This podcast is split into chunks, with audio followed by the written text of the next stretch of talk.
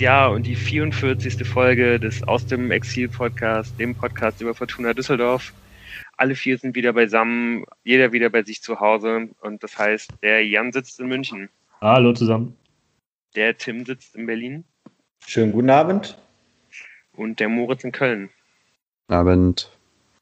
Ganz genauso wie ich, der Lukas. Und ja, äh, Fortuna ist gut ins neue Jahr gestartet. Darüber wollen wir auf jeden Fall reden. Ähm, mit dem gestrigen 2 zu 1 Sieg gegen Paderborn sieht seine Tabelle auf jeden Fall weiterhin richtig gut aus. Aber äh, vorher kommen wir, glaube ich, leider nicht umhin, noch über das äh, fiese Pokal aus in Essen ganz kurz vor Weihnachten zu sprechen. Und bevor wir das tun, noch äh, ein ganz kleiner Blick auf ein paar Personalien. Ähm, ja, zum einen wird die Fortuna erstmal nicht auf Kuba Piotrowski äh, zurückgreifen können, der sich äh, zwischen den Weihnachtstagen mit äh, Covid angesteckt hat. Dann hat äh, die RP heute zu berichten gewusst, dass sich anscheinend äh, bei einer bestimmten Anzahl von Spielen, die wohl äh, sogar im Januar theoretisch noch zu erreichen wären, der Vertrag von Alfredo Morales, der ja am Saisonende ausläuft, äh, sich automatisch verlängern würde. Auf jeden Fall mal eine Personalie, wo man äh, in den nächsten Spielen ein Auge drauf halten kann. Also mir war das auf jeden Fall nicht bewusst mit dieser Klausel. Und ja, dann wurde ja noch mit ganz, ganz viel äh, Ohio und Brimborium die Vertragsverlängerung des äh, 16-jährigen Jugendspielers äh, Daniel Bunk verkündet. Wohl, äh, ja, vermutlich der äh, talentierteste, den man bei Fortuna so in der Akademie hat. Aber die Art und Weise, wie das äh, verlautbart wurde, war schon ein bisschen komisch, oder Jan? Ja, das ist, glaube ich, der neueste Trend von Profivereinen, dass halt 16-jährige Kinder sehr prominent verlängert oder halt als Spieler äh, hineingenommen werden in Kadersituationen. Also es war jetzt nicht ganz so krass wie bei Mokoko bei Borussia Dortmund, aber irgendwie seit wann ist das denn eigentlich so, dass Jugendliche, die Vertragsverlängerung von Jugendlichen so ähm, hoch präsentiert werden? Und das ist natürlich ein Zeichen dafür, wie es aktuell im Fußball aussieht und dass halt die Abmachung, die es mal gab, die dann diverse Vereine gebrochen haben, dass man nicht in den Jugendabteilungen der, der benachbarten Profivereine rumwildert, dass es schon lange nicht mehr äh, Praxis ist und dass jetzt jeder irgendwie beim anderen guckt, wen man da noch verpflichten kann und dass dann der Druck von oben aus der ersten Liga, von den arrivierten Vereinen, der natürlich gerade in Nordrhein-Westfalen und Rheinland besonders stark ist, auf Vereine wie Fortuna Düsseldorf, dazu führt, dass man dann halt Spieler, die wahrscheinlich talentiert sind und denen man nur das Beste hoffen kann, aber die halt einfach 16 Jahre alt sind, so prominent dahingesetzt werden, wo man denkt, naja, wem nützt das was? Eigentlich niemandem. Der Junge soll sich halt vernünftig entwickeln können und in Ruhe entwickeln können. Und allein, dass wir das jetzt hier zum Thema machen, da machen wir uns ja jetzt auch zu Komplizen dieser ganzen elendigen Veranstaltung. Ja, ich glaube, dass das so prominent dargestellt wird, weil man eben genau das, was du angesprochen hast, weil man halt in der Vergangenheit sich immer wieder vor der Situation gesehen hat, dass die Jugendspieler halt woanders hingegangen sind, nach Gladbach oder nach Köln oder nach Dortmund oder so. Oder Leverkusen vor allen Dingen auch. Oder Leverkusen, genau.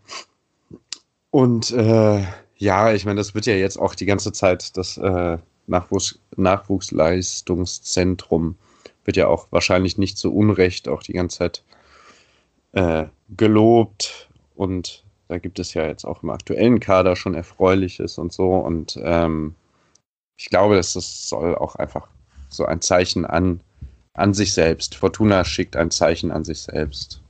Ja, wir sind da ja auch von der anderen äh, Warte raus übrigens nicht so ganz äh, unschuldig daran, dass äh, sowas dann irgendwie so, so krass verkündet wird, weil das ist ja wahrscheinlich jetzt wirklich das erste Mal, äh, seit sehr, sehr langer Zeit, dass Fortuna halt so einen Nachwuchsspieler halt irgendwie halten kann. Und ähm, ja, natürlich sorgt das halt irgendwie auch für, für, für Jobsicherheit halt irgendwie beim äh, bei den Sportvorständen, wenn man sich halt da das Nachwuchszentrum und die Nachwuchsförderung irgendwie auf die Fahne schreibt als Agenda.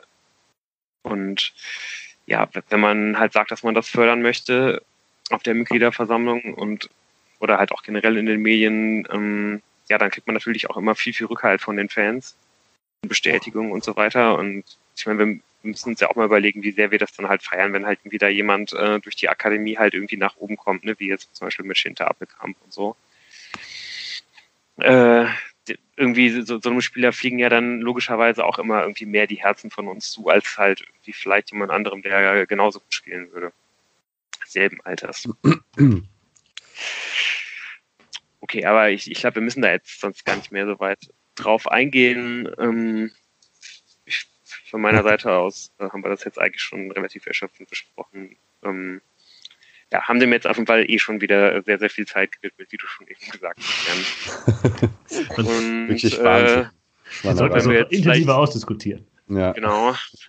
Sehr kontrovers auf jeden Fall auch. Welche Position spielt er denn eigentlich? okay, ne, machen wir weiter. Ähm, ja, und deswegen fürchte ich, dass uns jetzt nichts mehr anderes übrig bleibt, als jetzt halt nochmal in äh, aller gebotenen Kürze, aber doch äh, ausführlich genug, um es abschließen zu können, um es verarbeiten zu können, auf das Pokalspiel äh, vom äh, Tag vor Heiligabend zu schauen, wo die Fortuna bei Rot-Weiß Essen mit 3 zu 2 verliert und damit zum zweiten Mal in einem Jahr gegen einen Viertligisten aus dem DFB-Pokal ausscheidet.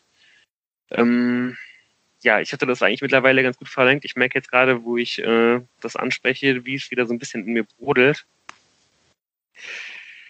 Wie habt ihr das denn so verarbeitet, äh, Moritz?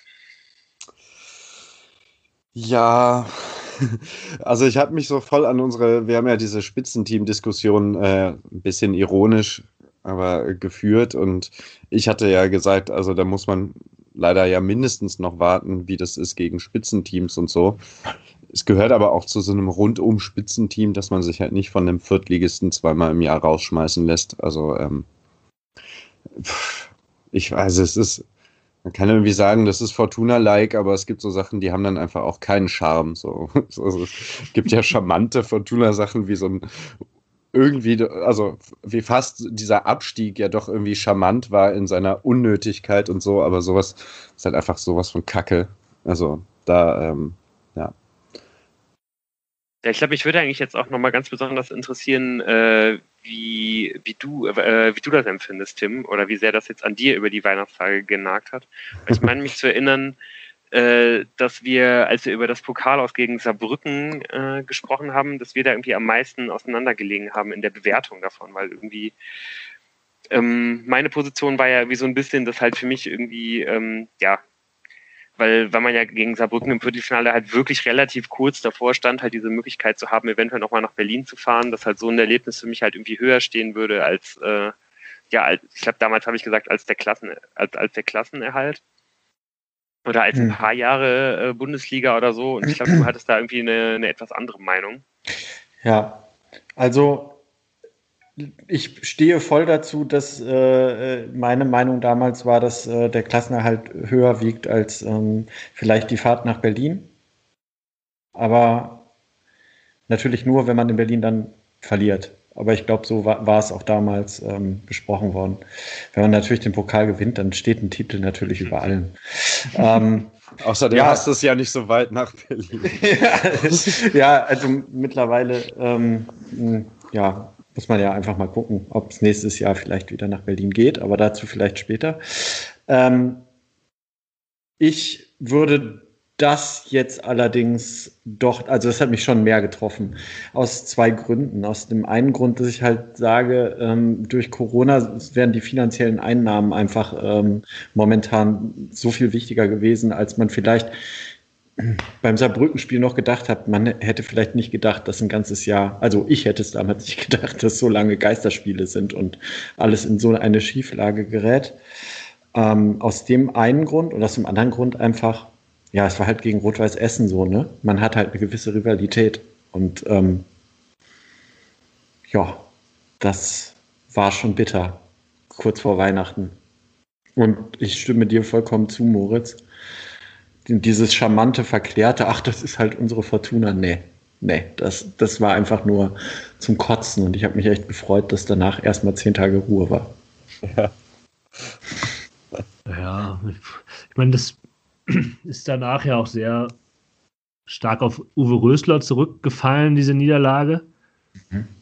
Ähm, und ja, was du sagst, Tim, diese finanziellen Aspekte sind halt, wir hatten das ja vorher schon äh, vor, vor der Weihnachtsausgabe, ja, ja, so eine Berlin-Fahrt ist halt in Corona-Zeiten eigentlich gar nicht so geil, sondern wäre vielleicht sogar schmerzhafter als alles andere.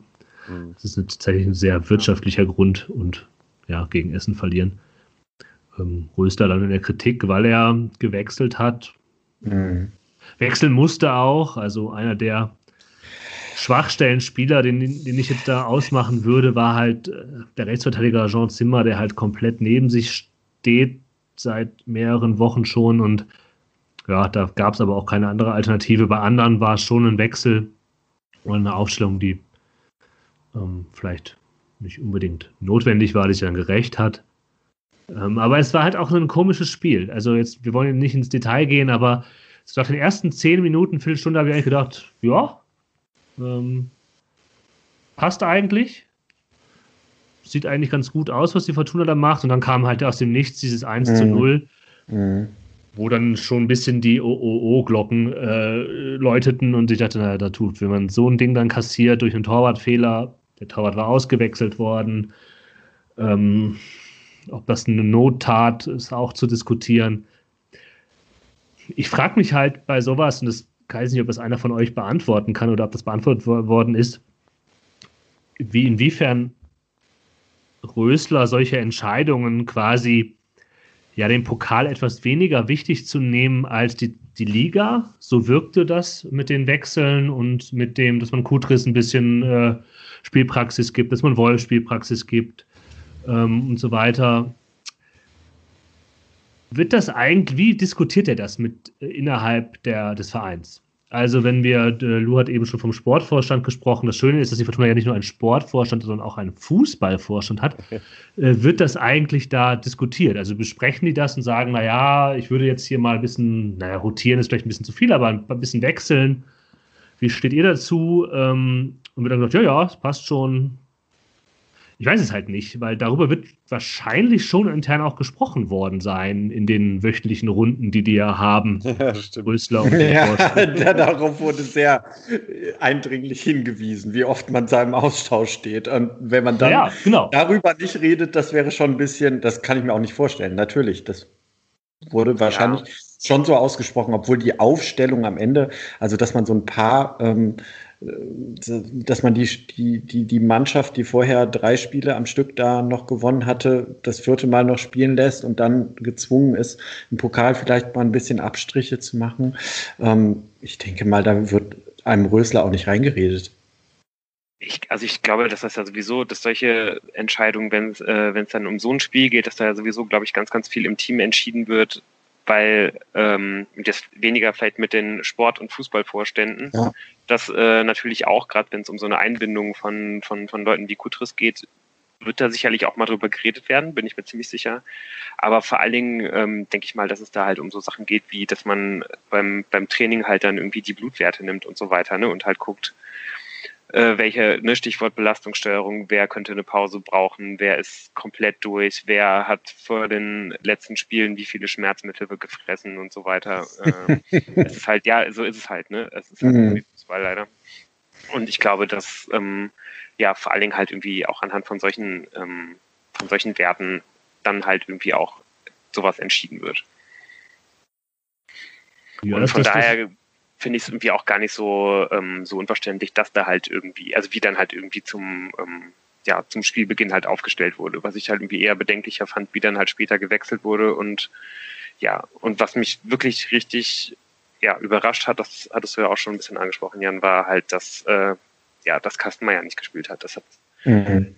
das war für mich ein ganz, ganz klares Zeichen, dass man halt irgendwie den Pokal nicht so wichtig nimmt, dass man halt diese 700.000 die es halt fürs Weiterkommen Cash auf die Kralle gegeben hätte, dass man die halt anscheinend nicht als wichtig genug angesehen hat, weil ich meine, Wolf hatte gerade erst ein Spiel bekommen, so Kastenmeier ist äh, einer der absoluten Top-Torhüter der zweiten Liga, ein kompletter Rückhalt, unglaublich wichtig fürs Spiel.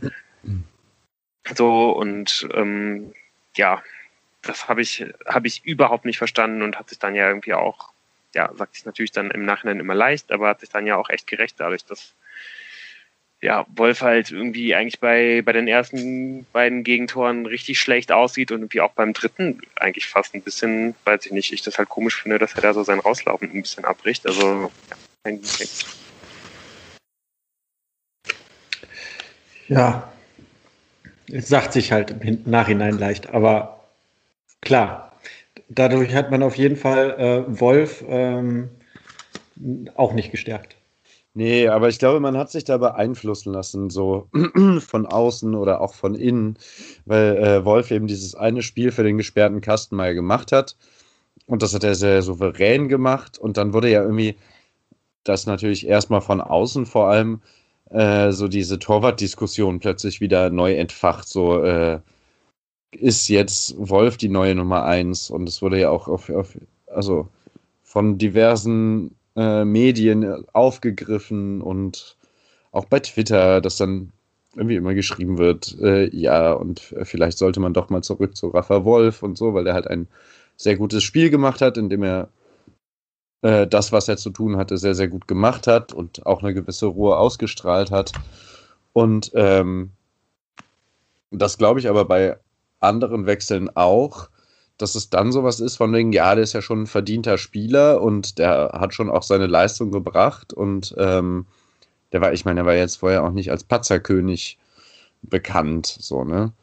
Und ähm, ja, dass man dann sowas in, im Sinne der, der Kaderhygiene, der Stimmungshygiene dann auch macht, wo man dann sagt, ja, äh, da müssen wir jetzt drüber nachdenken, so dass er den Wolf nicht völlig demoralisierst, der macht ein gutes Spiel und dann sagst du sofort, ja, äh, das war's jetzt aber wieder, sondern du sagst dann, nee, der Kastenmeier bleibt, aber du kannst halt im DFB-Pokal spielen. Und also ich, nicht, ich, ich glaube, dass das solche Entscheidungen sind und nicht die Entscheidung, äh, ich glaube, für den Abend ist der bessere Torhüter Raphael Wolf. So. Ja, aber das, das spricht ja für, äh, für Lou. Genau. Dass genau, halt dieser, dass der Pokal nicht so, so wichtig ist, sondern dass du halt irgendwelche Seitenschauplätze aufmachst. Weil wenn es darum geht, dass du halt irgendwie die, die, die, die Mannschaft irgendwie oder einen Spieler in dieser Mannschaft. Ich glaube nicht mal, dass Wolf vor der Saison, ja, vor der, vor der Saison schon, aber im Laufe der Saison halt schon gedacht hat, okay, Kastenmeier, ist ja auch nicht, dass du, dass du, dass du keine Argumente auf der Hand gehabt hättest als Trainer. Ja. Du hast halt einfach, guck dir mal an, wie der gespielt hat die letzten Wochen. Ja. Der war teilweise der Einzige, der hier gerade ausgelaufen ist in der Mannschaft, als es schlecht lief. Natürlich spielt er dann im Spiel, ähm, wo wir, dass wir gewinnen wollen, dass wir um den Preis gewinnen müssen, weil wir die Gelder brauchen, weil wir sportlich gesehen in die nächste Runde kommen wollen und so weiter und so fort. Und bei Kutris kann man sagen, ja, das sehe ich ähnlich, den will man aufbauen, dem muss man äh, Spielpraxis geben, warum nicht gegen einen Viertligisten? Und der hat ja auch gut, gar nicht schlecht gespielt. Ja. Also der, Nö, der war gut. Äh, der, der war jetzt auch nicht der, andere, aber der hatte so ein paar Szenen, so, ja. so Läufe zur Grundlinie, da habe ich gedacht, hui, hui, hui, das habe ich ja länger nicht mehr mhm. gesehen von dem Außenverteidiger von Fortuna Düsseldorf, vor allem kein Linksverteidiger von Fortuna Düsseldorf. Mhm. Grüße an Islemann, Berlin. Aber ähm, ja, das war es dann halt auch so. Es hätte auch anders laufen können. Es sah von Anfang an nicht ganz so schlecht aus, es ist dann ein bisschen gekippt und die zweite Halbzeit war dann ein bisschen schlechter äh, als die, der Anfang der ersten Halbzeit und ähm, dann, dann geht es halt dahin. Essen macht das auch gut. Wir haben ein gutes Spiel gemacht und nicht nur durch Standardtore, sondern halt schön herausgespielte Dinger da zum Teil. Ähm, und die Fehler der Fortuna halt eiskalt genutzt. Aber gut. Hm. Ja. Ja, die haben halt so ein bisschen genau das Spiel gemacht, was man halt irgendwie erwartet hat. Ne? Die sind dann eine eingespielte Mannschaft. Äh, bisher halt einfach noch gar nicht verloren diese Saison. Wir hatten das ja vorher angesprochen. Die, die äh, ja halt bisher durch die Saison marschiert sind und dass es halt irgendwie ein Spiel auf Augenhöhe ungefähr werden würde, dass sich halt Essen dann hinten reinstellt und halt versucht clever zu kontern. Das war davon war ja irgendwie auch auszugehen und dass Fortuna damit Probleme bekommt. Ich meine, ja, das war gegen Saarbrücken ja äh, ganz genauso im deckungsgleichen Spiel, um irgendwie nochmal so ein bisschen den Bogen zu schlagen. Ähm, ich meine, es war eigentlich auch ein Spiel, wo, äh, ja, wo Fortuna, wo es ähnlich ausgesehen hat, war auch das erste Rundenpokalspiel letztes Jahr noch unter Funkel, wo man, wo ich jetzt gerade nicht mehr weiß, ob jetzt Villingen da in der fünften oder in der sechsten Liga gespielt hat, aber auch da hat Fortuna nur durch ein super spätes Tor halt irgendwie noch den Ausgleich geschafft und sich dann halt irgendwie durch diese Verlängerung gerumpelt. Fortuna hat einfach immer Probleme mit solchen Gegnern und die auseinander zu spielen so und ja, dann entscheiden da halt einfach Kleinigkeiten. Ja, aber das sind Probleme, die andere Mannschaften sich auch haben. Also wenn, das ist ja das, was jede Mannschaft kann sich hinten reinstellen und da musst du halt da Lösungen finden. Was ich, glaube ich, in dem Moment nach dem Spiel gedacht habe, so im Hinblick, warum passierte das jetzt? Und eigentlich war doch ne, die vier Spiele vorher oder die drei Spiele von den vier Spielen vorher war es ja ganz anders und seit dem Karlsruhe-Spiel, dass die Fortuna irgendwie stärker war. Da hat die Fortuna aber immer jeweils früh ein Tor gemacht und hat damit auch den Gegner unter Zugzwang gesetzt. Und das ist halt nicht gelungen in den ersten 15 Minuten gegen Essen, sondern im Gegenteil, Essen hat dann getroffen und den Druck auf Fortuna nur noch mehr erhöht, jetzt quasi aus dem Ballbesitz endlich mal was Produktives zu machen. Das, das passiert dann nicht und dann ist, glaube ich, so eine, so eine Pokalniederlage ist gar nicht so ungewöhnlich dann, weil einfach die Mannschaft, die dann halt das Spiel machen muss und bis dahin halt das Tor nicht gemacht hat, noch stärker Druck gehabt hat, macht dann sogar noch das 1 zu 1. Schillertreffer von Hennings. Ähm, und dann kommt dann direkt wieder so ein Fehler. Die Viererkette hinten war schwierig. Es ist schwierig, da einzelne Leute rauszunehmen, da auf den Finger drauf zu zeigen. Ähm, und dann, dann geht es halt verloren, weil Essen es gut macht und Fortuna halt einen scheiß Tag hatte. Bitter. Ja. ja. Was ich halt schwierig fand nach dem Spiel, um das nochmal zu machen, und das habe ich jetzt versucht zu vermeiden, dass tatsächlich eine krasse Sündenbock-Rhetorik aufgezogen wurde, sofort, angeführt von der Rheinischen Post, ähm, die in ihrem Tweet und in ihrem Spielnote halt einen Spieler besonders hervorgehoben hat und gesagt hat, den Spieler haben wir eine 6 gegeben, das machen wir normalerweise nicht, aber Kinan Karaman hat die 6 verdient. Ja, so. Mhm. Und das muss ich halt sagen, das ist halt schwach. An mhm. Kinan Karaman lag es nicht, der hat halt schlecht gespielt, ja, zugegeben. Mhm. Mhm. Hat halt John Zimmer auch. Hat ja. Wolf auch. So, mhm. ist halt so.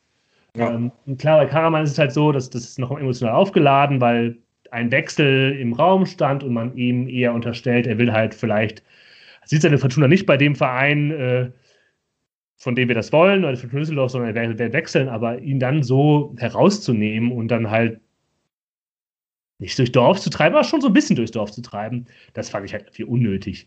Weil er halt, und das hatten wir ja davor gesagt, es ist sehr gut, dass Kenan Karaman jetzt wahrscheinlich bleiben wird, äh, weil seine individuelle Klasse sehr schwer zu ersetzen wäre und ähm, ja, hat halt ein scheiß Spiel gemacht, Punkt, fertig aus. Mhm. Ja, dem ist nichts hinzuzufügen.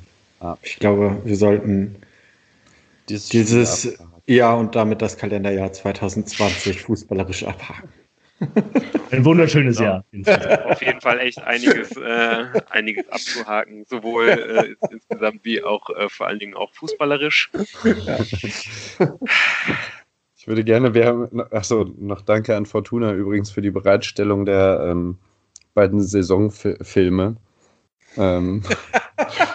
das war noch im alten Jahr, stimmt. Ich muss noch mal kurz erklären, worum es da geht. Äh, Fortuna hat irgendwie zwisch, zwischen den Jahren äh, die beiden ähm, Saisonfilme den, der Aufstiegssaison, äh, Moment, 17, 18 und der ersten Bundesliga-Saison äh, 18, 19 umsonst äh, zum Streamen angeboten, was uns dazu Gemüte geführt haben.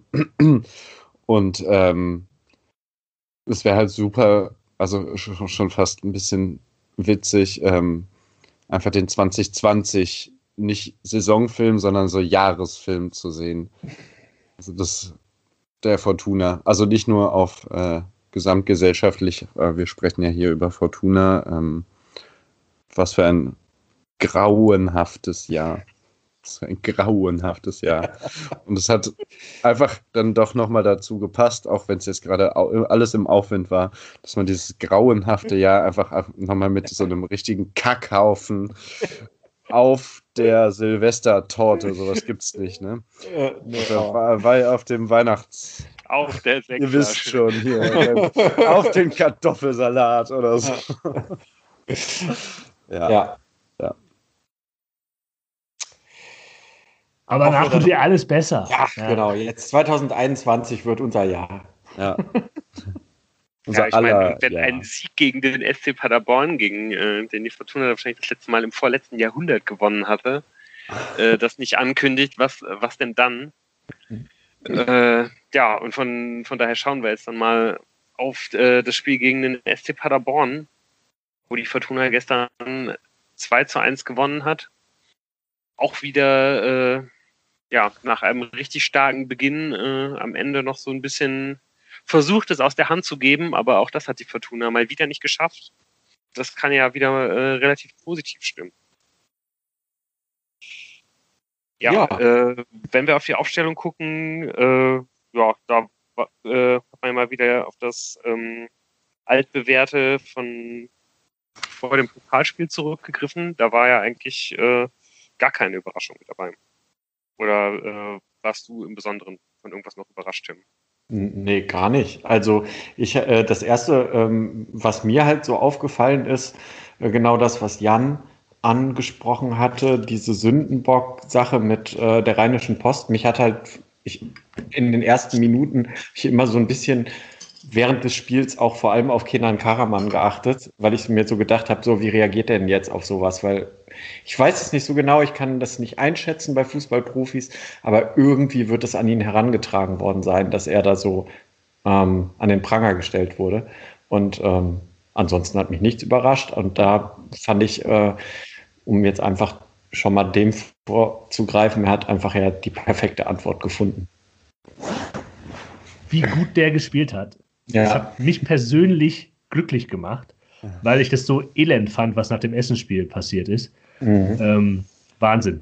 Aber darüber können wir jetzt äh, noch über viel mehr äh, reden.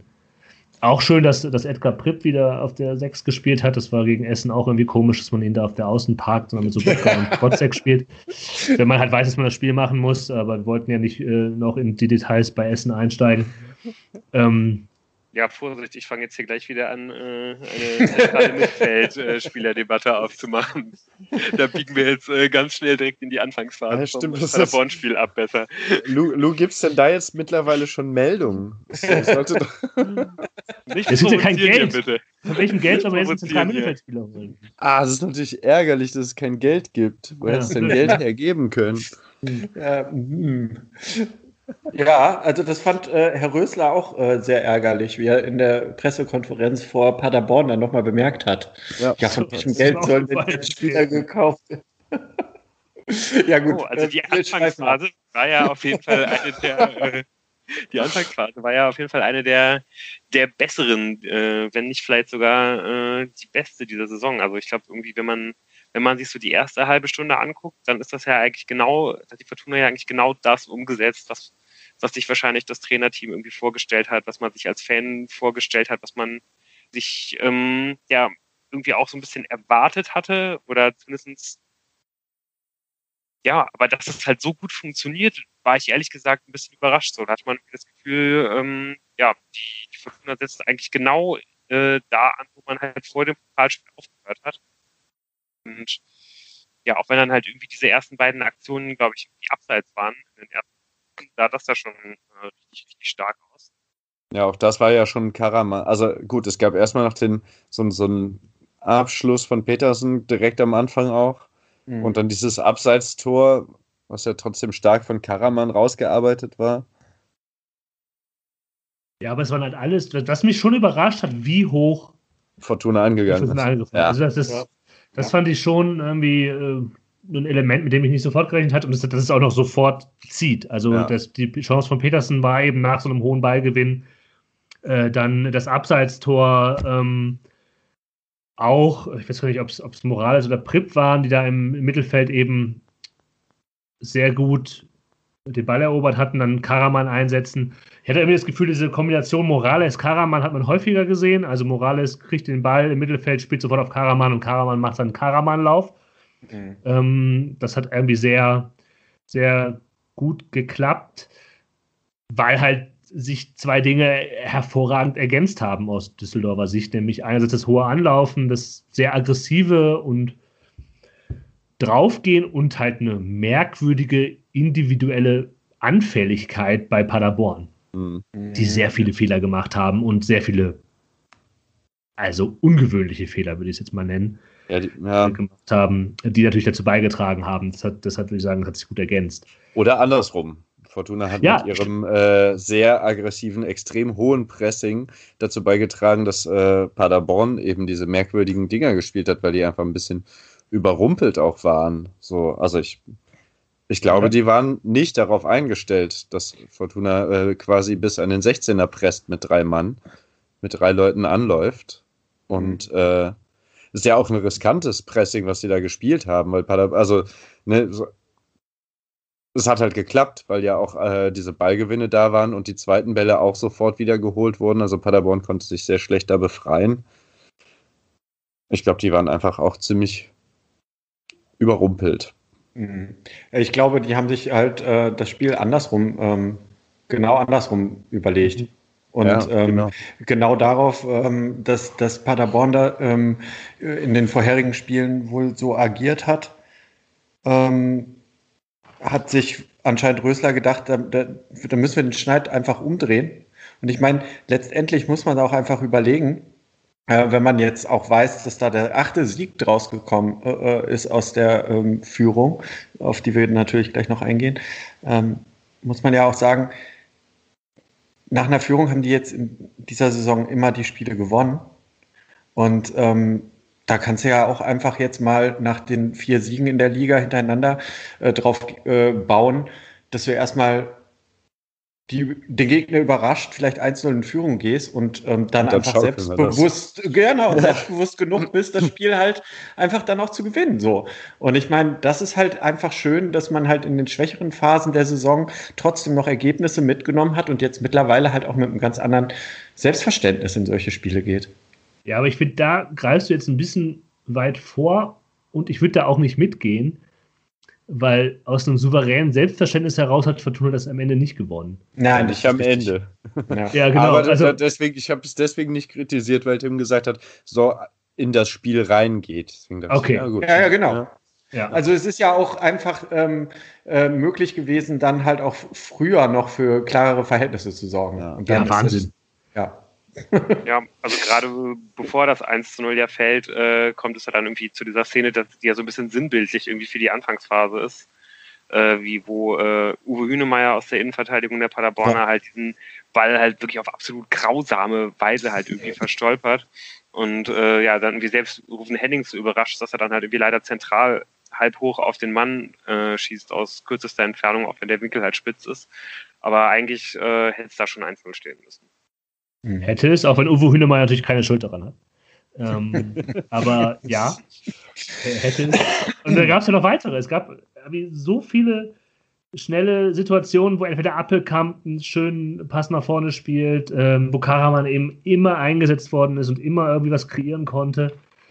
Oder ähm, dann eben Morales, der tatsächlich der spielstärkere, Vorsicht, ähm, Spieler als Prip war. Also da hat Sky, die ja schon seit vor Wochen gesagt haben, dass Morales ein spielerisch starker Spieler ist, vollkommen recht gehabt. Entschuldigen. Ich glaube, das wurde auch jetzt nochmal von Tusche äh, Ja. erwähnt. Auch, also auch, Wurde auch gestern nochmal Das wiederholt.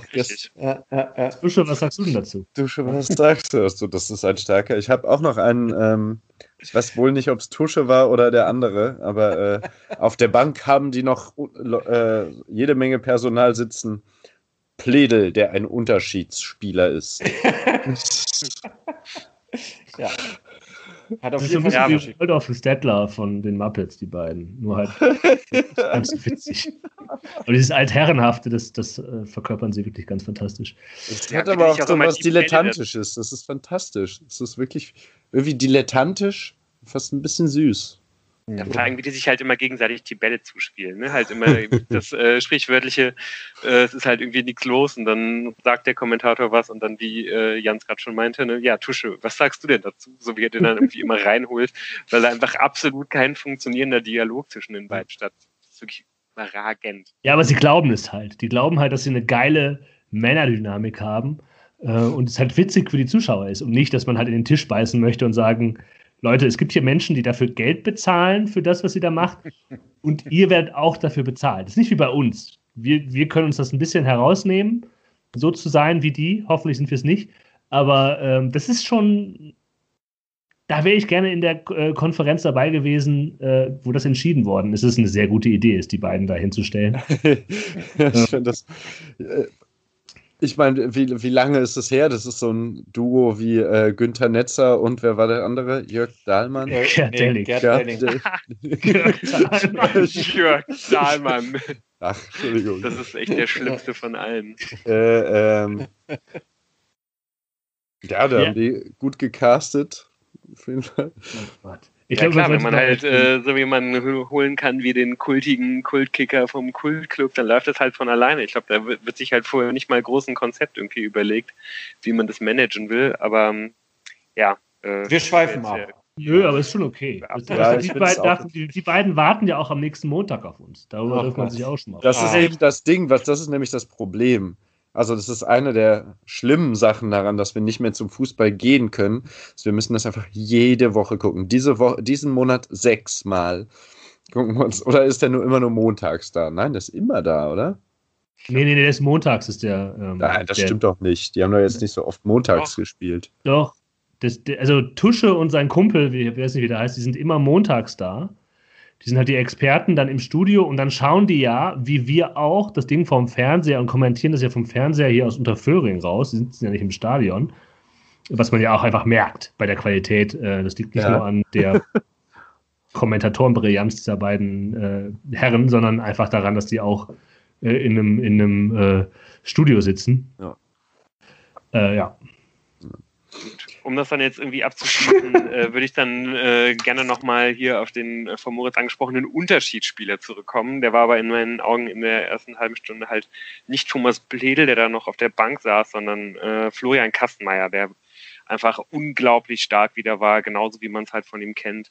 Hat ganz, ganz viele Bälle wieder Manuel Neuer-esk, äh, die, die da hinter die Kette gegangen, gegangen sind, wo auch oft äh, Kevin Danso sich verschätzt hat hat er dann irgendwie noch äh, aus dem Weg geräumt, hat immer wieder aus dem eigenen Strafraum raus als Quarterback im Aufbau äh, das Spiel eingeleitet, mal irgendwie mit einem mit einem Abwurf, mal äh, mit mit starken Pässen halt irgendwie fast bis äh, zur Mittellinie äh, auf die Seiten und so. Also der hat mir unglaublich gut gefallen. Ja. Ja, ja, Mhm.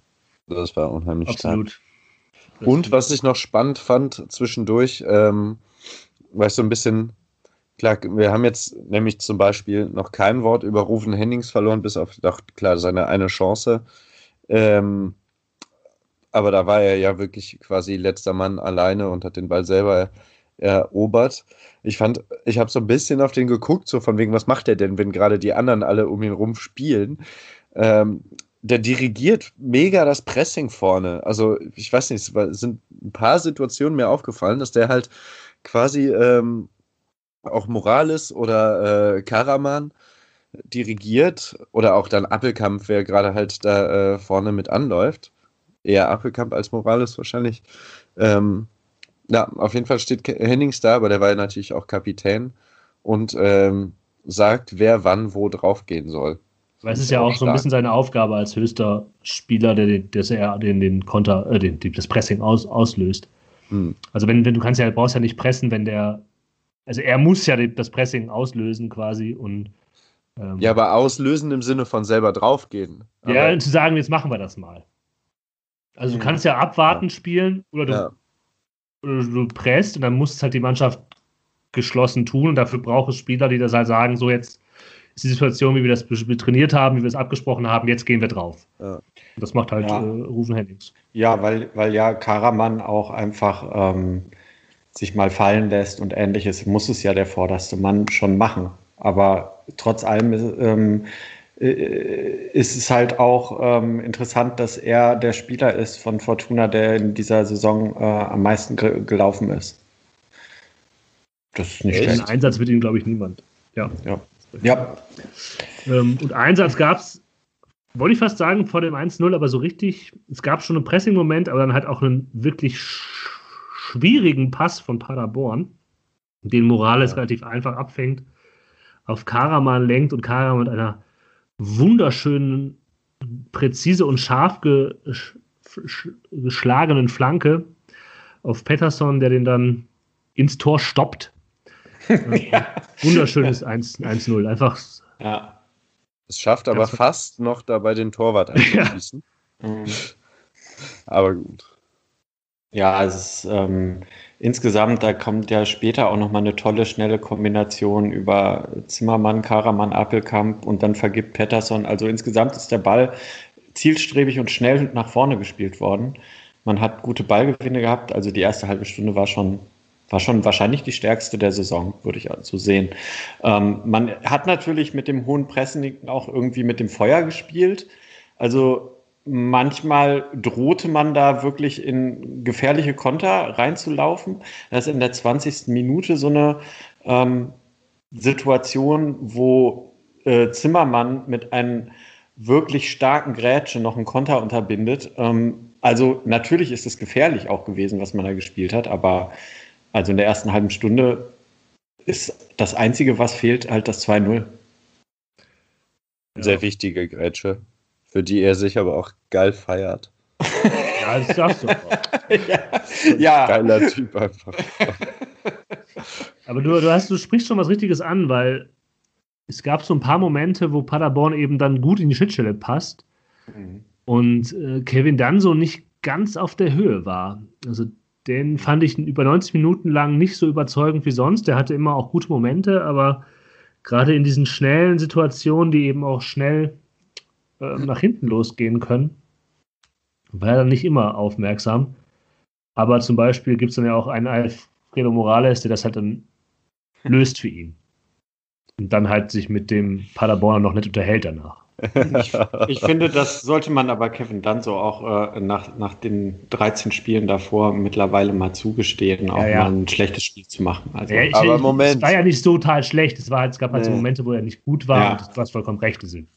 Ja, es war halt ich- Licht und Schatten, aber die Spiele hatte er vorher auch schon. Also Mhm. die haben wir auch angesprochen. ja, das stimmt. Und ähm, also nicht, dass es so schlimm ist wie bei Casey Adams oder so, aber ähm, dafür, dafür Ähm, dass der. An, in, an, an diesem Wochenende noch Eigentor gemacht übrigens.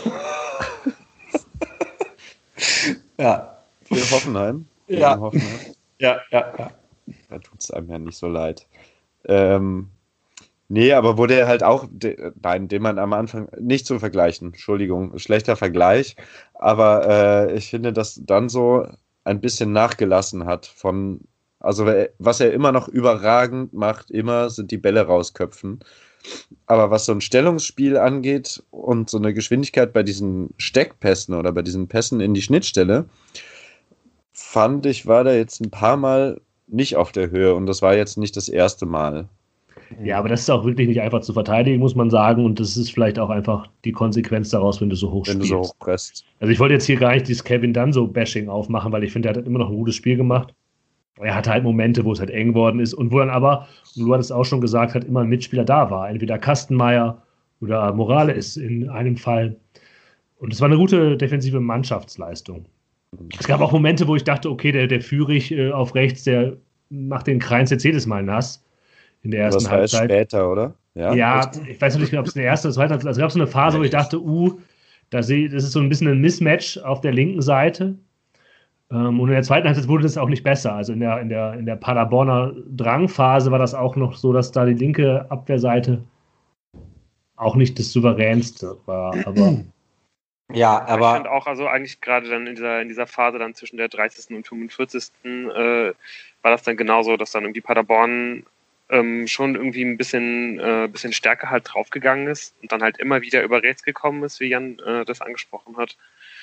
Und ähm, ja, dann äh, auch durchaus immer wieder äh, ja, für Gefahr gesorgt hat. Also das endet ja so ein bisschen mit dieser, mit dieser Chance, die Appelkamp dann irgendwie in der 30. Minute nochmal hat, nach so einer Flanke von links ähm, die dann wie gerade nochmal geblockt wird und Morales dann mit dem Nachschuss die auch nicht richtig hinter den Ball kommt. Und danach, ähm, ja, bis zur Pause war Fortuna dann eigentlich ziemlich schwach und Paderborn überlegen, fand ich.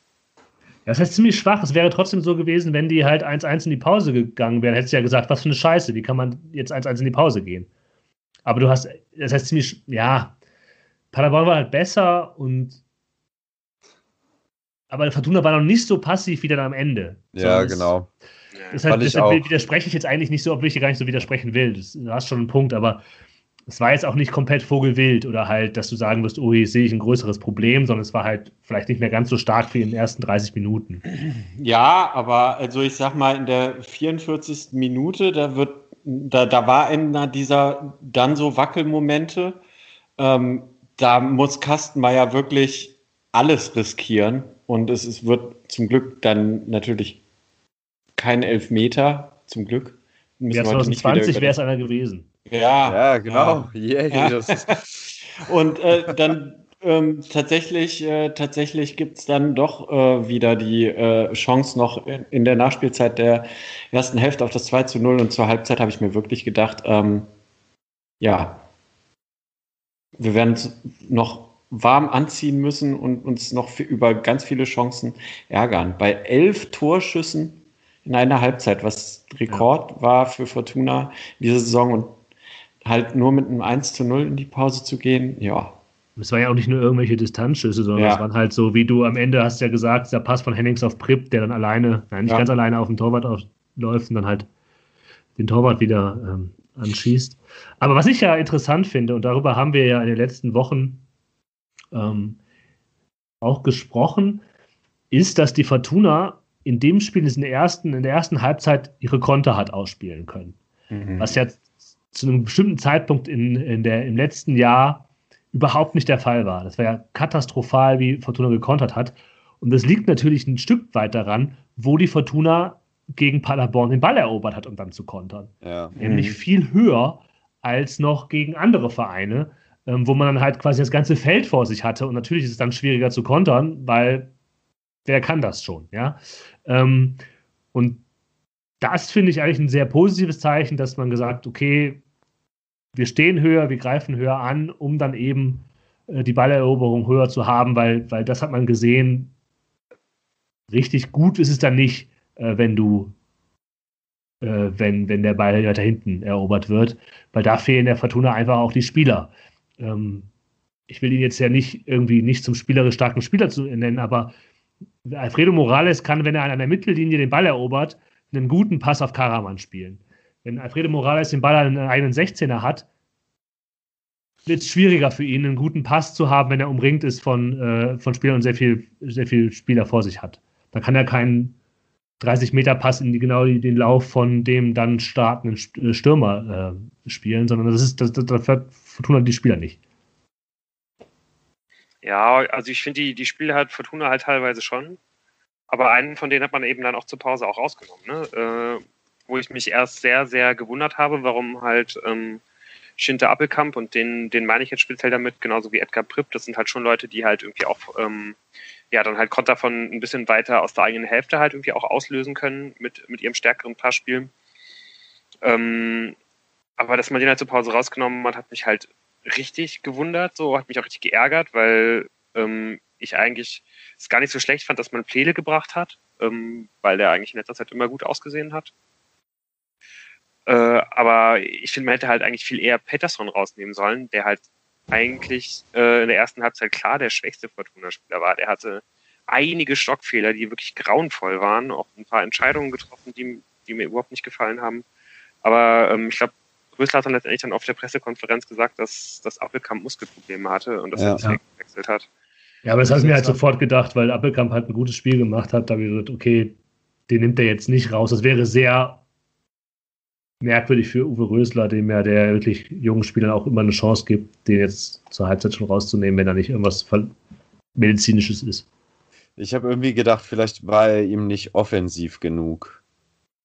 Weil ja, gut, aber man Spielen hat deutlich offensiver war. So. Ja, aber ich meine, man hat ja die elf Abschlüsse gehabt in der ersten Halbzeit. Also ja, ja. braucht man dann nicht. Ja. ja. ich dachte irgendwie eher sowas von wegen, wir legen jetzt noch einen drauf, weil das jetzt am Ende ein bisschen schlapper wurde gegen Ende der Hälfte. Mhm. Aber dann hätte der wahrscheinlich äh, noch ein paar Minuten gewartet, bis er so reagiert. Ja, ja, also, hast du recht. Da, ja.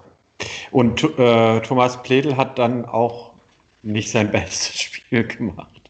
Also, äh, ich wollte jetzt mal ganz kurz sagen, dass er immer gut ausgesehen hat, wenn er gespielt hat.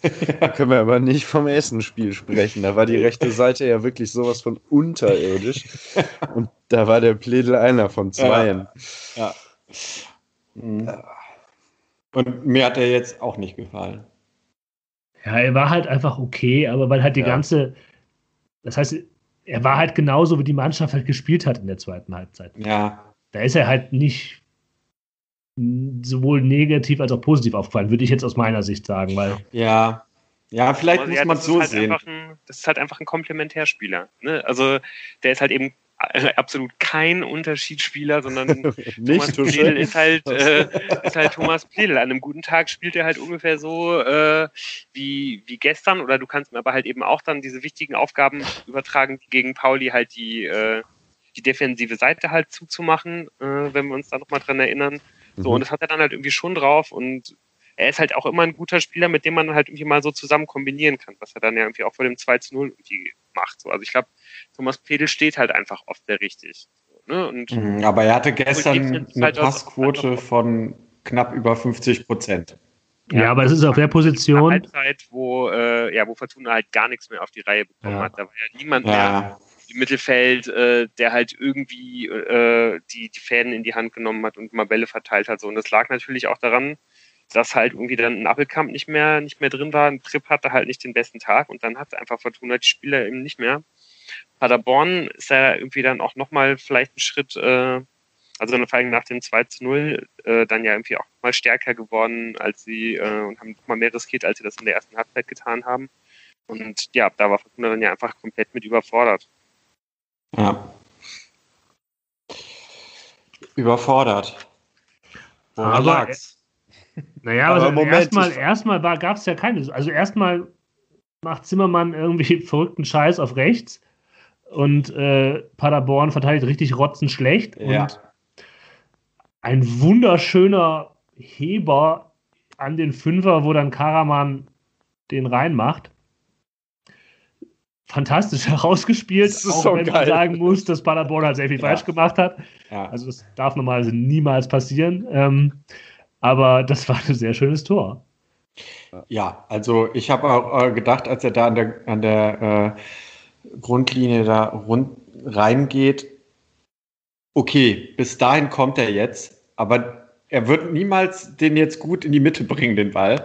Und äh, das ist ja wirklich, ähm, ja, also den muss dann Karaman auch machen, auch wenn er sich da irgendwie so, so leicht mit einem halben Schritt, glaube ich, zurückbewegen muss, um den noch zu bekommen. Aber natürlich, ähm, das ist äh, Zimmermanns Tor. Ja, aber dieser halbe Schritt ist ja genau das Richtige, um halt äh, äh vom, halt. genau zum Gegenspieler zu lösen. Also das war schon ja. echt gut. Das war halt auch irgendwie so logisch. Und das, das Verrückte, ne? nach diesem 2-0 habe ich halt gedacht, okay, nach dem 2-0 hatte ich irgendwie so ein, so ein, die klatschen, die klatschen die jetzt weg. Ich weiß nicht, woran das lag, aber ich hatte gedacht, das war jetzt so ein, so ein Knotenlöser. Und jetzt machen sie die Tore, die sie in der ersten, ersten Halbzeit nicht gemacht haben. Und es sah auch erst ganz gut aus ähm, weil dann Karaman den Ball wieder nach vorne trägt und äh, dann gibt es die Situation, wo Pledel auf rechts den Ball dann zurücklegt und dann keiner mehr ist, weil Karaman gefault worden ist und na, ist egal. Aber diese, diese Momente, wo ich dachte, okay, das 3-0 ist, ist jetzt einfach nur noch eine Frage der Zeit. Ich mache mir noch mal ein Bier auf und, und lehne mich mal ganz weit in meinem Sessel zurück. War jetzt nur fünf Minuten lang, gebe ich zu. Äh, aber irgendwie hatte ich das Gefühl, es kommt was und dann, dann wie Lu das schon angedeutet hat, äh, stellt Paderborn um und dann wird es ein schwieriger Teil für die Fortuna. Ja.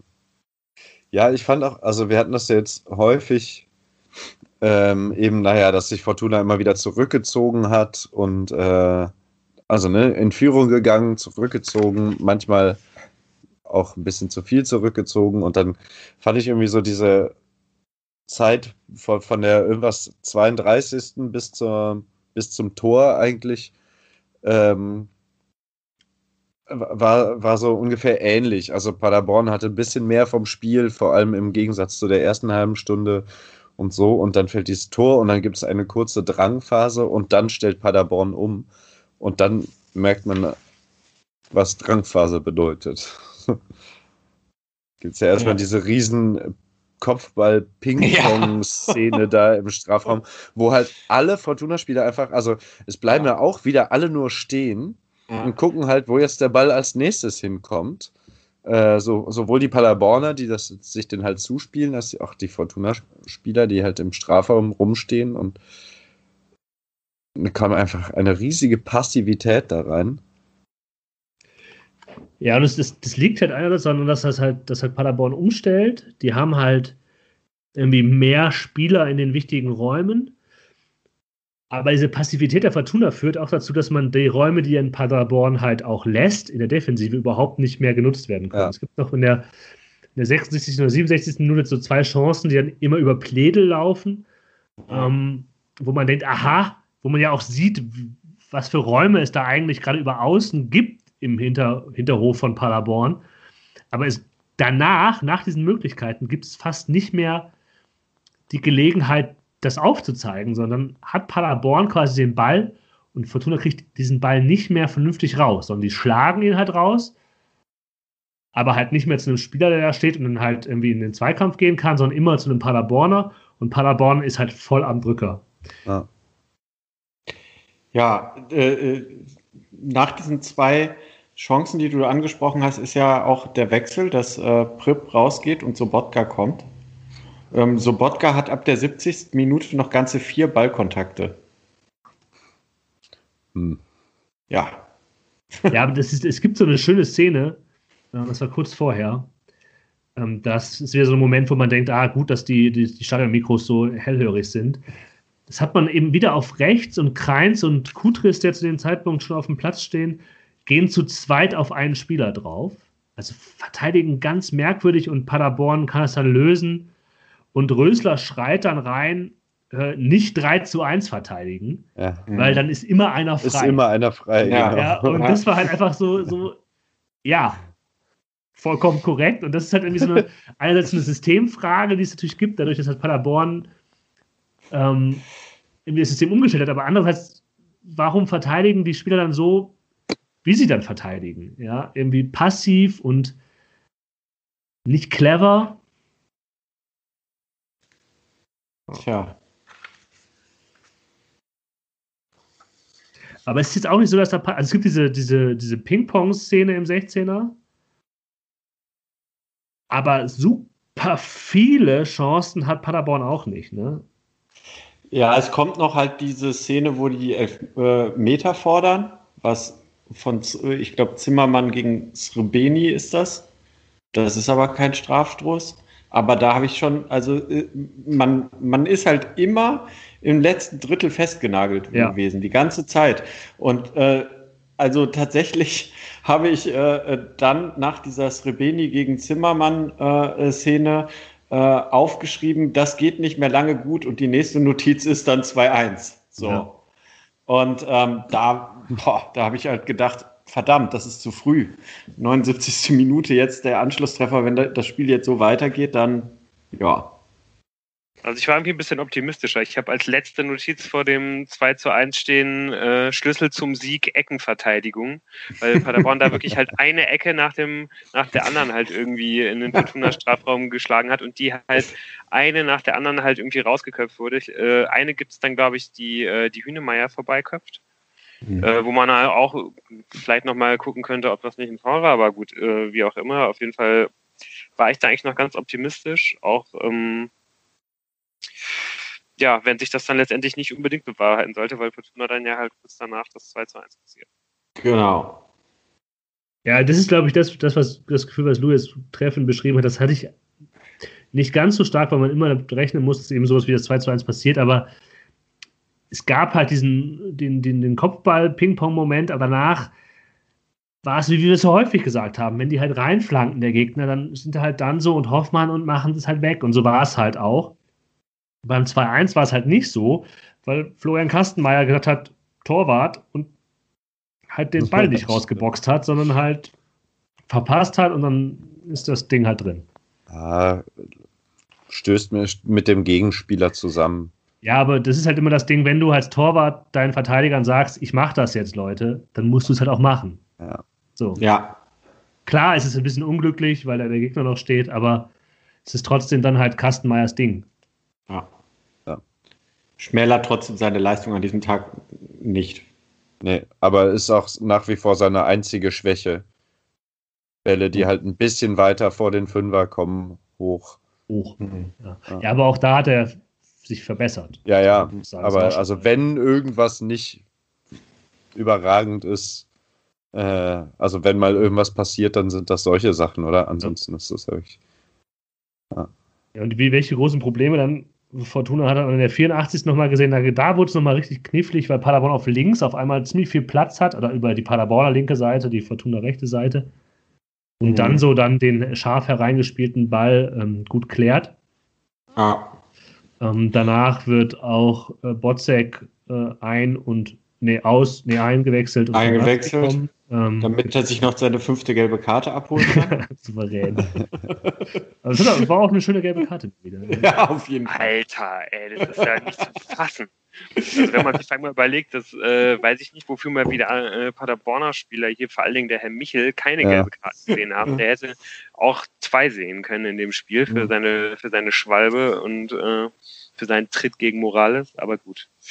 Ja. Da gehen wir einfach drüber hinweg, wie wir gleich auch noch über das äh, über die Wahl, äh, Nichtentscheidung äh, über den vermeintlichen 3-1 hinweggehen werden, wahrscheinlich.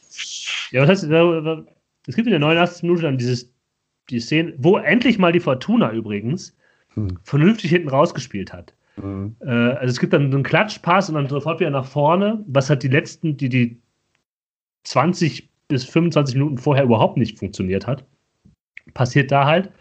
Es führt halt dann zu einem Tor der Typ hebt seinen Arm da, der Linienrichter, und sagt, es war abseits. Und das wird dann halt auch einfach so akzeptiert. Und wir alle hatten, glaube ich, das Gefühl, war das wirklich abseits? Ja, vor allem ist das, kann das, darf das so laufen? Wie kann es sein, dass es so läuft? Es ist bis zu diesem Zeitpunkt absolut richtig gelaufen. Also die Linienrichter sollen ja eben spät abseits zeigen, damit ja, ja. der VAR die genau. Möglichkeit hat, das zu überprüfen. Und dann fangen die halt ganz kurz an, die Wiederholung einzublenden und dann wieder raus. Also und sind ja auch sofort weitergespielt. Ja, und man kann halt in der und man kann es halt in der man kann es halt in der also ich fand man kann es halt in dieser Einblendung, die dann halt kommt, kann man nicht genau erkennen, ob es wirklich abseits von Pledel ist, der dann später nee. noch den Ball auf auf Kombinats gespielt. Das sieht für mich halt so aus, äh, als ob der da vielleicht eher nur mit so einem Arm im Abseits steht, aber man kann es halt aus der Perspektive halt wirklich sehr, sehr schwer erkennen. Da ist halt auch keine kalibrierte Linie gezogen in dieser, äh, in dieser Einblendung und für mich sah das so aus, als ob man da wirklich mal zumindest ganz genau hätte hinschauen müssen. Und da man aber dann sofort weiterspielt, wirkt es auf mich nicht so, als, äh, als ob man da halt im Kölner Keller wirklich halt irgendwie hingeschaut hätte. Oder man muss halt wirklich äh, aus, aus deren Perspektive halt dermaßen schnell gesehen haben, dass es kein Abseits gewesen dass das äh, abseits gewesen ist, ja. Äh, genau, dass ja. halt abseits ist, wo ich mich halt frage, ob diese Leute, die das natürlich halt professionell machen, ob die halt wirklich so dermaßen viel professioneller sind, äh, äh, als, als wir halt das mit unserem Auge da erkennen können, weil ich kann es mir eigentlich kaum vorstellen, dass das so eindeutig gewesen ist, dass sie das halt, äh, ja, weiß ich nicht, innerhalb von ein, zwei Sekunden, die die wahrscheinlich irgendwie äh, halt Zeit hatten, das halt irgendwie anzuschauen, bevor es dann halt irgendwie weitergeht, äh, dass halt so zweifelsfrei entscheiden konnten, dass es dann sofort weitergeht. Dass da gar nicht großartig kommuniziert werden muss oder mal das Spiel kurz angehalten wird. Finde ich sehr schwer, wirklich außergewöhnlich schwer vorstellbar. Es bleibt eine Blackbox. Absolut. Ähm, trotzdem würde ich nochmal sagen, was man, was mir nochmal so ein bisschen aufgefallen ist, dann in den, in den letzten paar Minütchen, dass die, die Einwechslung von Kowniatski für das Spiel unglaublich gut getan hat, weil einfach dann nochmal ähm, ja, eine, eine Art Spieler gekommen ist, die halt Fortuna da unglaublich gefehlt hat, nämlich jemand, der, der ballsicher war, der halt mal den Ball festmachen konnte und dann auch mal jemanden aussteigen lassen konnte, auch wenn er halt gepresst wurde. Das ist, äh, ja, da, hat er zwei, dreimal Fortuna ganz, ganz äh, deutlich irgendwie Luft verschafft. Und das war dann in meinen Augen auch nochmal ein kleines Mosaiksteinchen dafür, dass man es dann halt noch Zeit.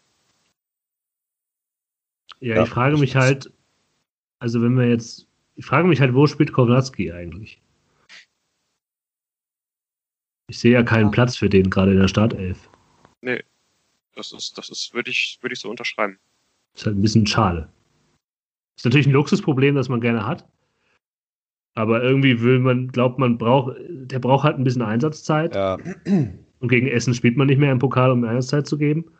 Ähm, also ich glaube, der wird noch, ich glaube, der wird noch richtig, richtig äh, wichtig werden, wenn er jetzt halt irgendwie nicht die Nerven verliert, weil er, weil er halt irgendwie mal nicht spielt. Aber ganz ehrlich, es geht jetzt halt einfach Schlag auf Schlag weiter.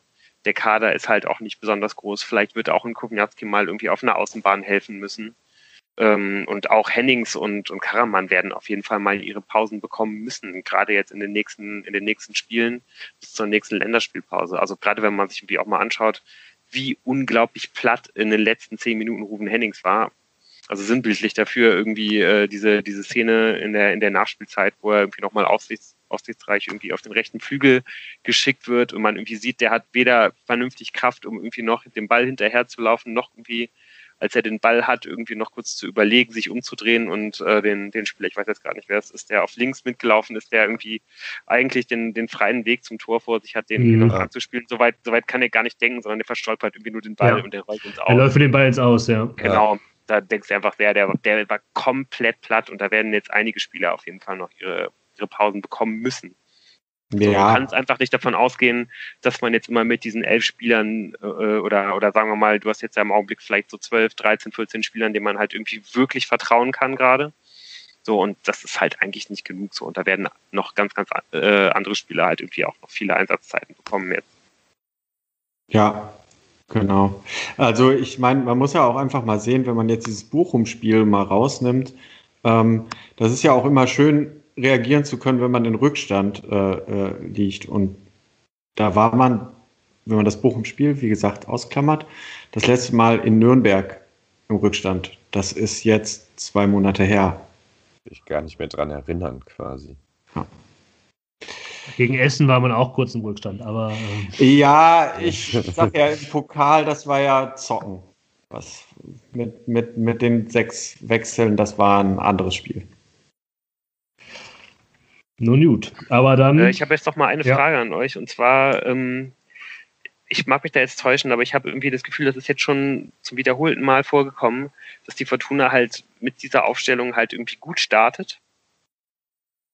Den, den Gegner dann irgendwie beherrscht, das, das 1 zu 0 macht, äh, und dann sogar das 2 zu 0 macht oder halt zumindest dann die Chancen hat, irgendwie nachzulegen, das dann nicht so richtig macht. Ähm, und dann halt irgendwann der Gegner halt umstellt, der Gegner halt offensiver wird und dass die Fortuna immer mit diesem Systemwechsel vom Gegner, wenn der Gegner dann halt mehr auf Risiko geht, dass die Fortuna da extrem große Probleme hat und dass Rösler es da irgendwie nicht schafft, irgendwas dagegen zu stellen, was dann dafür sorgt, dass, äh, dass es bei der Fortuna besser funktioniert.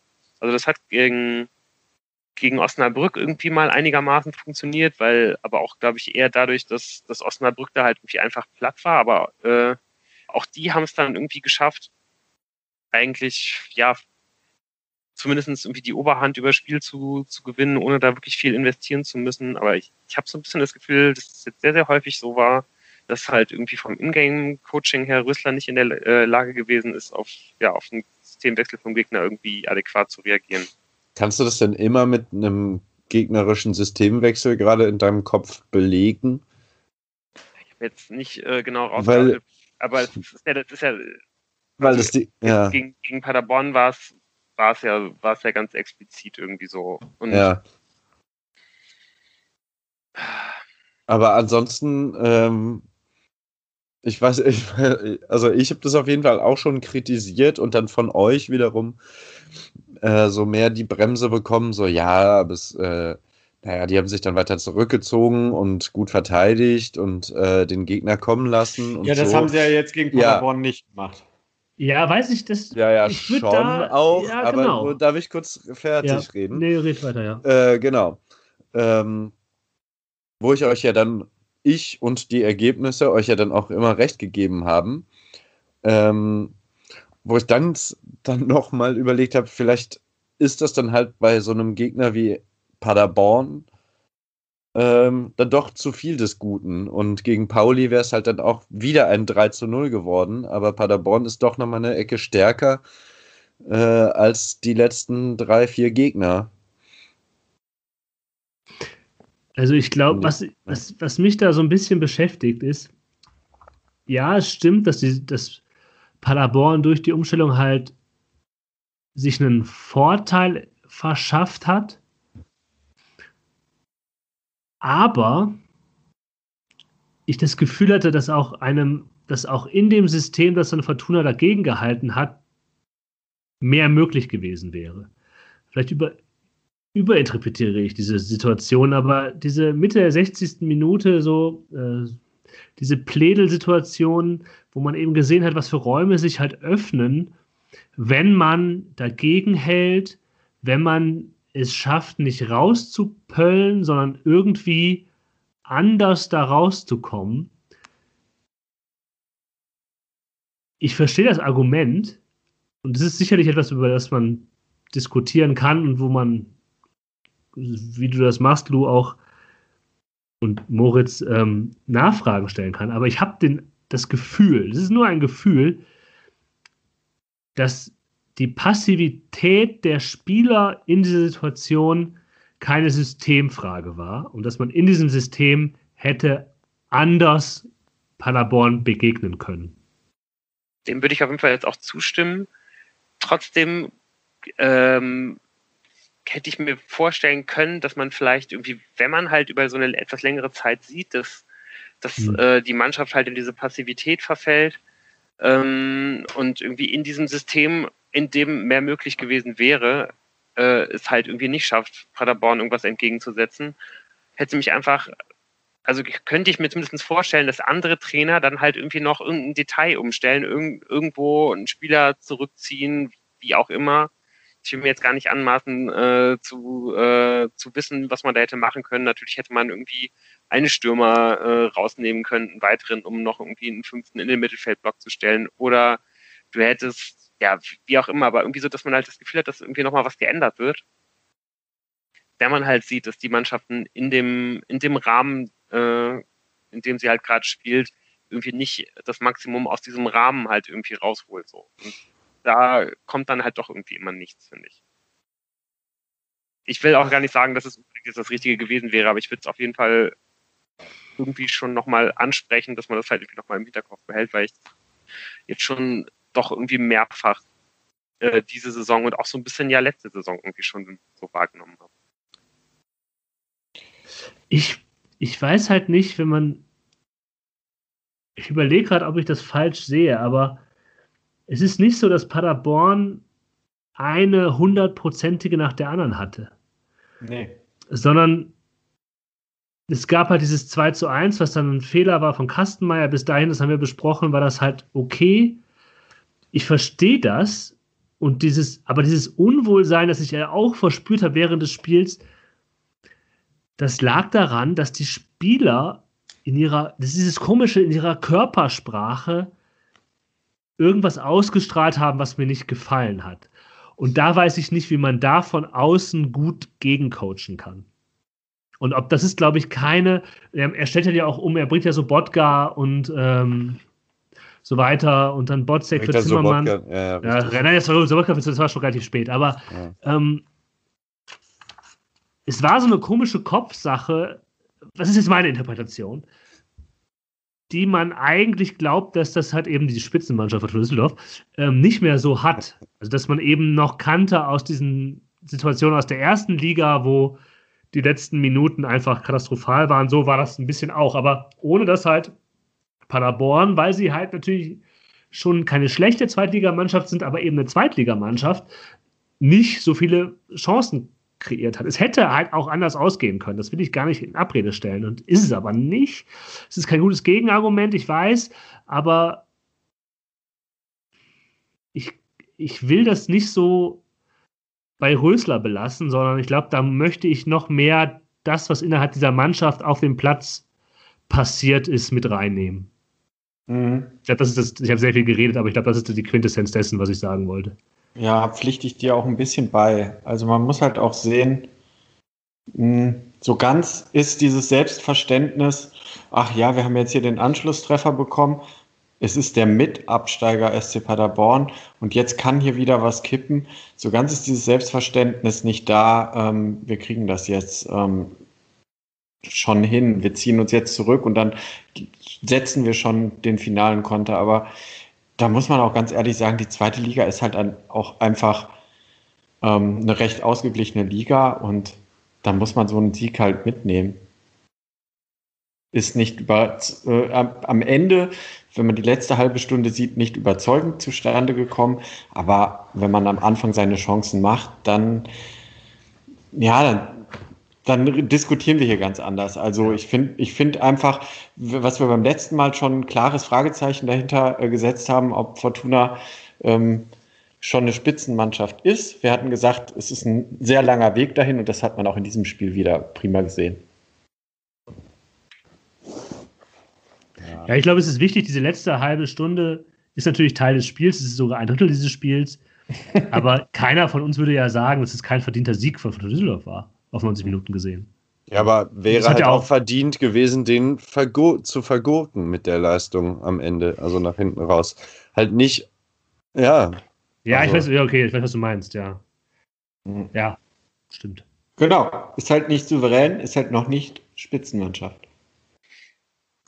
Fehlen noch drei Punkte.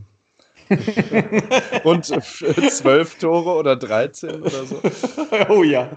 Also wenn Fortuna jetzt 13 zu 0 gegen Braunschweig gewinnt. Jo, wo wir beim nächsten Gegner wären. Wollen wir das Spiel mal abschließen? Ja, ich glaube schon. Sehr lange drüber gesprochen. Habt ihr noch was? Sag's mir. Ja, ich würde sagen, wir äh, genau schauen dann halt schon mal auf das, äh, auf das Spiel gegen Braunschweig. Das am nächsten Montag um 20.30 Uhr wieder, äh, ja, wie gesagt, montagsabends stattfinden wird. Mit Tusche. mit Tusche. Wir freuen uns auf jeden Fall schon äh, wieder sehr drauf. Und, ich werde das nochmal recherchieren, ob der wirklich nur montags da ist. Ich habe da doch jetzt andauernd geguckt. Ich gucke doch sonst keine Fußballspiele.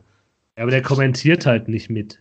Das ist dieses klassische, das ist dieses Setup am Montag ist halt schon speziell. Normal da ist ja dann irgendwie den Feldmann oder halt ähm, Dahlmann, deinen geliebten Dahlmann, ähm, da sitzt und denkst du halt auch. Wir könnten jetzt auch noch eine, eine, eine eigene Folge darüber machen, dass tatsächlich die Zweitliga-Kommentatoren von Sky noch mal eine Klasse schlechter sind als die in der ersten Liga. Was eine eigene Leistung ist. Ja. Aber es gab einen, der irgendwann mal gut war. Ich glaube, ich suche das nochmal raus. Die haben auch gute Leute, aber der hatte so den Anschein, also man hatte den, das Gefühl, dass er schon Fortuna-Spiele gesehen hat und sich damit beschäftigt hatte. Aber das nur am Rande. Gut, also wir freuen uns auf jeden Fall auf Tuschel am nächsten Montag und freuen uns äh, auf das Spiel gegen Eintracht Braunschweig und ja, wenn die Fortuna dieses Spiel auch noch gewinnen sollte, müssen wir vielleicht diese Spitzenmannschaft-Debatte doch nochmal hervorholen, weil äh, ja, die Fortuna hat jetzt fünfmal in Folge in der Liga gewonnen und wenn sie jetzt gegen Braunschweig gewinnen würde, äh, würde sie damit einen Vereinsrekord egalisieren Hallo. aus der Zweitligasaison 88, 89. Und äh, ja, wie, so wie man so, wie man so ein Spiel jinxen kann, das ist einfach Anlauf alle, dass, Braunschweig der Liga-interne Viertligist ist. Das, ähm, hm. okay, das weiter geht's. Danke, hörte sich ganz super an, wie du angefangen hast, Lu. Ja, es, es würde also ein äh, Vereinsrekord von äh, sechs Siegen in Folge werden, gewinne man am äh, nächsten, äh, nächsten Montag gegen Eintracht Braunschweig. Und äh, ja, die, die Chancen dafür stehen ja gar nicht so schlecht.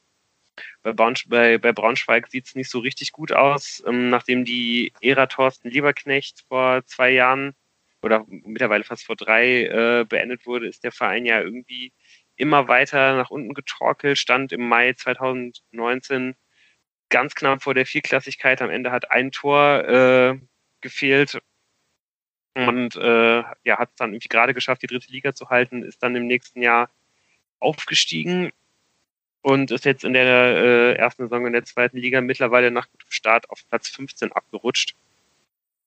Das Team von äh, Trainer Daniel Meyer versucht vor allen Dingen äh, kom kompakt zu stehen und dann über die Flügel zu kontern.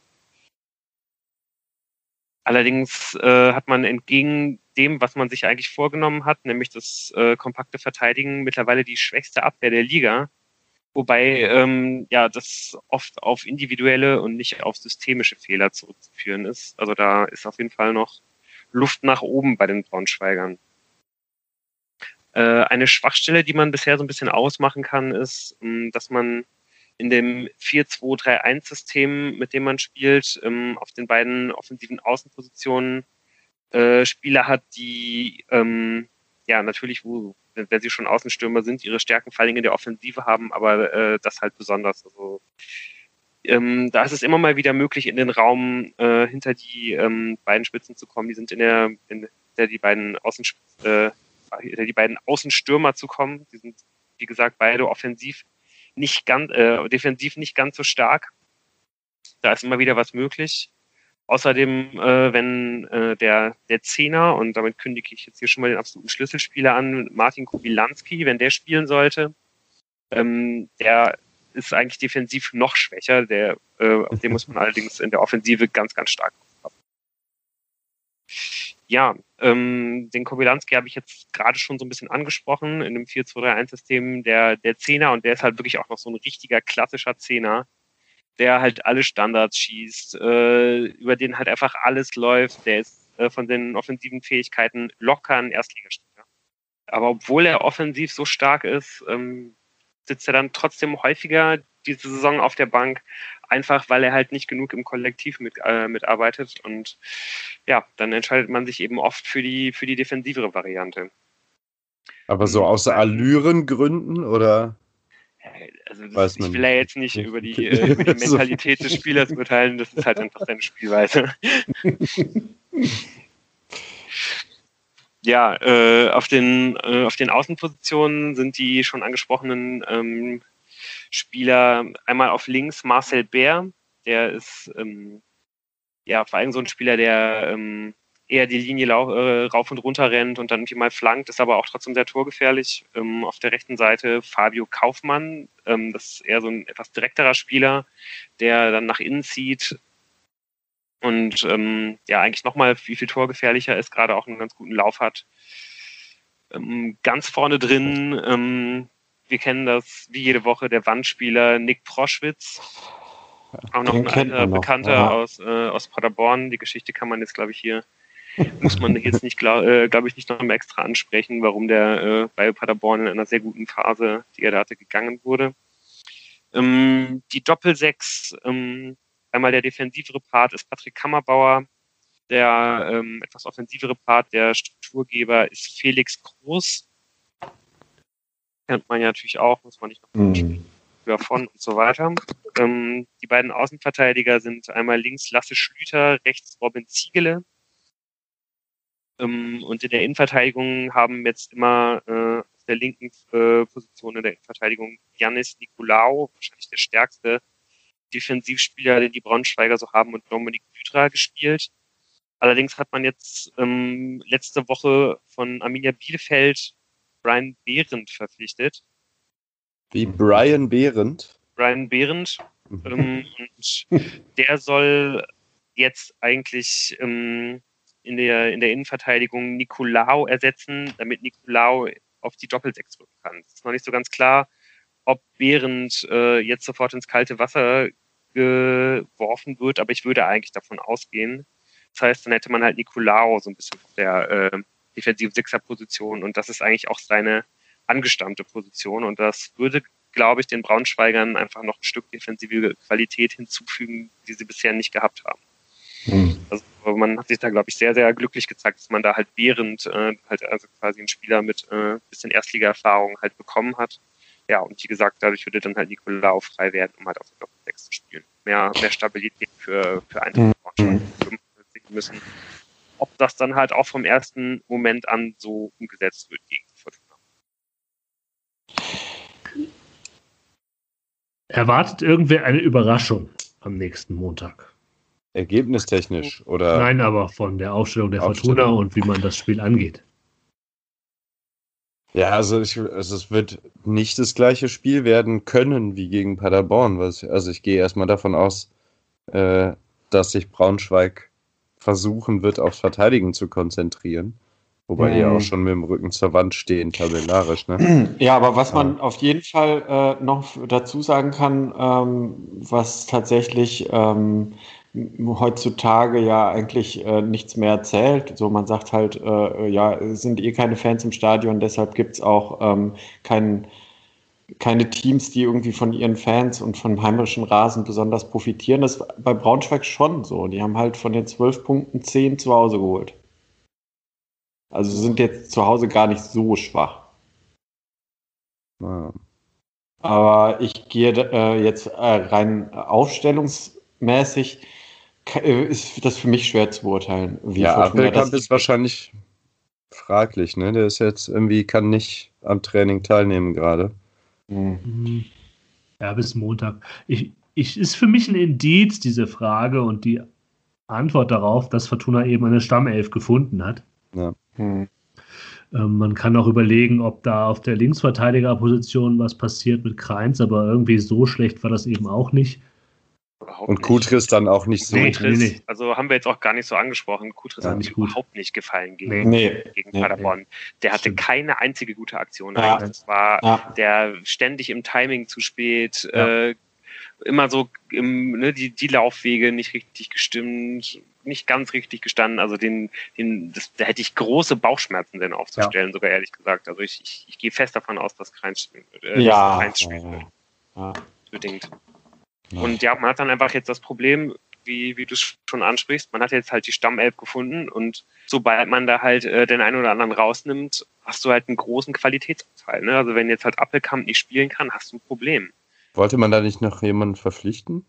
Oh, trigger mich